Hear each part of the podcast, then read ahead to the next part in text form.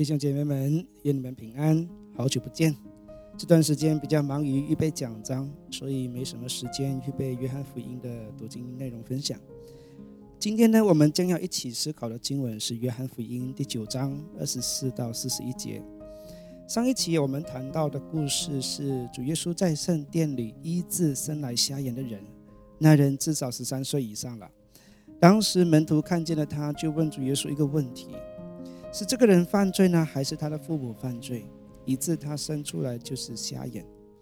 那从问题中，我们可以轻易的看见，当时犹太人有一种观念：生来若是有残疾的，就一定和罪有关。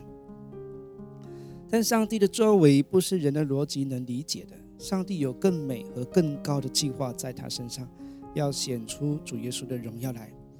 上帝造人有他的主权，因为他是创造主，而我们是他手中的工具。我们需要对这位创造主有绝对的信心和信任，他是爱的神。主耶稣后来就当场医治了他。我们也看到这位被医治的人，并没有埋怨上帝的作为，而是当下拜主耶稣，承认他是主。若一个生来就瞎眼的人都不埋怨上帝，而是信靠他儿子。那么我们还有什么借口不去信任这位主耶稣呢？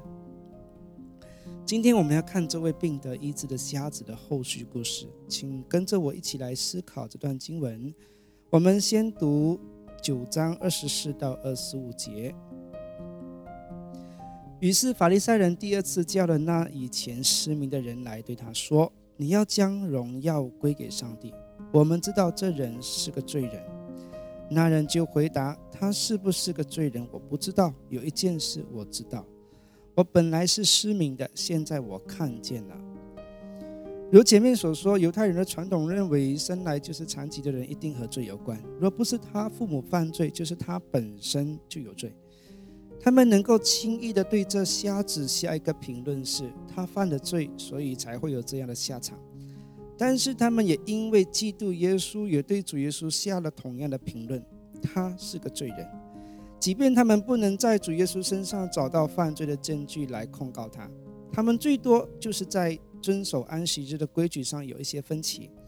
但这一些安息日的规矩都是来自他们的传统，并非出于圣经。主耶稣曾经在安息日的规矩上多次的挑战他们。在安息日行善可不可以？他们都不能以圣经的经文来回答他，所以当时的宗教领袖无法在主耶稣身上找到犯罪的证据，可是却轻易的下了一个判断，说主耶稣是一个罪人。那么到底谁是罪人呢？谁犯了罪呢？是瞎子吗？是他们认为的主耶稣吗？还是宗教领袖本身呢？很显然的。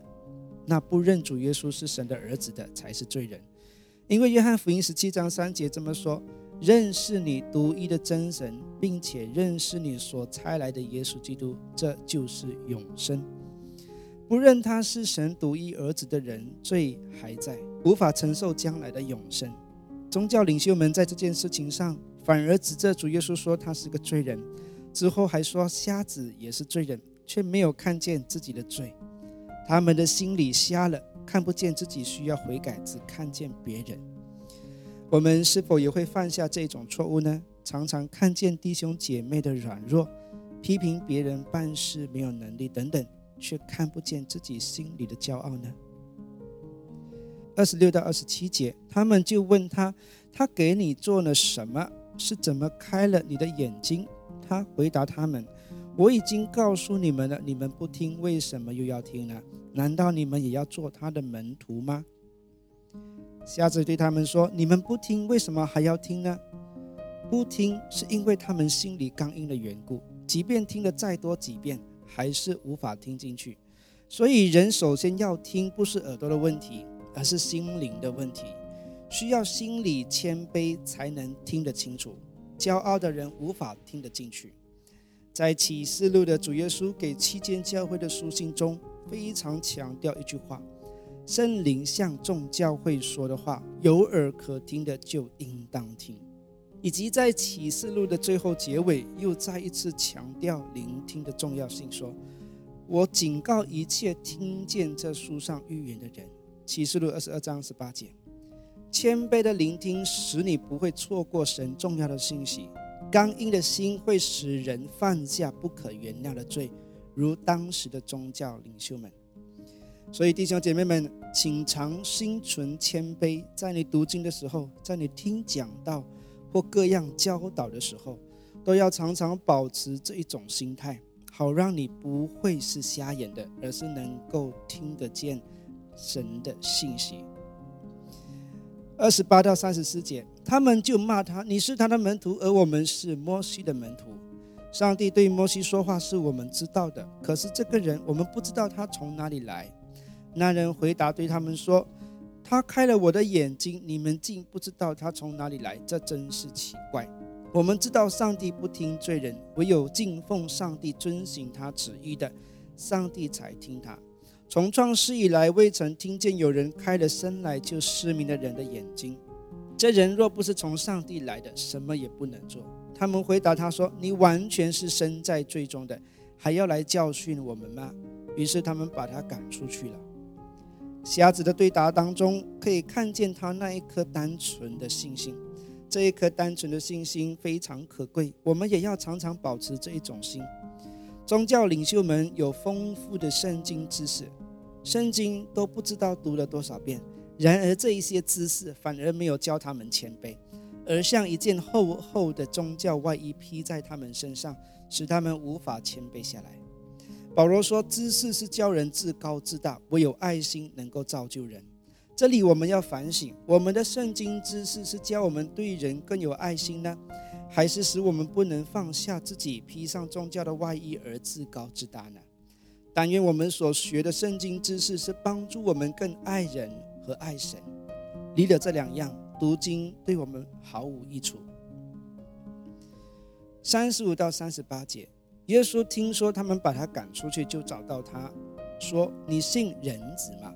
那人回答说：“主啊，人子是谁？告诉我，好让我信他。”耶稣对他说：“你已经看见他现在和你说话的就是他。”他说：“主啊，我信。”他就拜耶稣。瞎子被赶出会堂了，这在当时算是蛮严重的审判。这就为何他的父母不敢和他们辩论，只是说要他自己回答，就是因为他们怕被赶出会堂。被赶出会堂的人，除了无法得到犹太人社会的好处之外，更远离的是无法得到永生。无法进入弥赛亚的国度，他就像一名孩子被逐出家门，被人拒绝了。虽然如此，但主耶稣主动的来找他，并直接向他揭露他的真实身份。当这名生来瞎子的肉眼看见神的儿子的时候，没有一丝埋怨声势，而是在众人面前跪下俯伏敬拜他。这是何等感人的一幕啊！主啊，我信，这是何等有力的宣告呀！这话表明他抛弃过去也不过问，而是全然的信靠主上帝在他生命中的安排。弟兄姐妹们，但愿我们对上帝的信心就像这名瞎子一样，无论过去遭遇了什么，未来又会面对什么，但愿我们对上帝的信心依然不变和坚持到底。三十九到四十一节，耶稣说：“我为审判到这世上来，使不能看见的看见，能看见的反而失明。”同他在那里的法利赛人听见这些话，就对他说：“难道我们也失明了吗？”耶稣对他们说：“你们若是失明的，就没有罪了。但现在你们说我们能看见，你们的罪还在。但愿我们的耳朵能听见该听的，我们的眼睛能看见该看的。”不要像主耶稣所说的，能看见的反而失明了。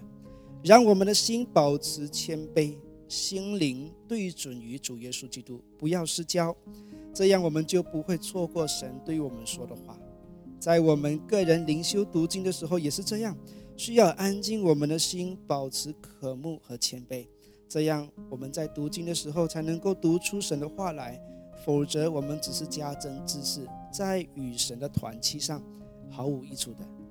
好了，这是今天的读经分享。如果你觉得这些读经分享很好，也欢迎你分享出去，让更多人受益，一起来认识约翰福音。也欢迎在底下留言你对这些经文的看法，一起讨论研究和学习。我们下期再见，拜拜。